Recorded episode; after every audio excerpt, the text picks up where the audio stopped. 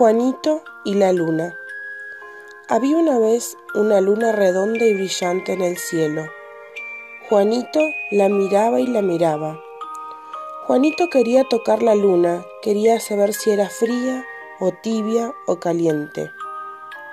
Pero la luna estaba alta, muy alta. Entonces Juanito se subió al techo más alto de la casa más alta del pueblo. Pero la luna estaba más alta todavía.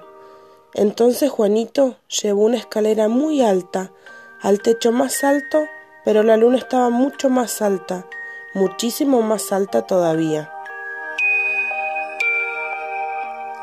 Y pasó un pájaro rojo, con las alas del color del fuego.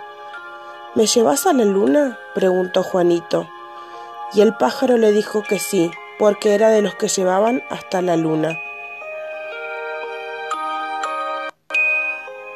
Y el pájaro voló y voló, voló más alto que las montañas más altas, voló más alto que las nubes blancas, y llegó hasta la luna redonda y brillante.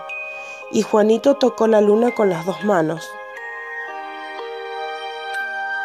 Después de un rato le dijo al pájaro volvamos, y el pájaro rojo voló y voló hacia abajo, más abajo que las nubes blancas, más abajo que las montañas, Voló hasta la escalera que estaba en el techo más alto de la casa más alta del pueblo.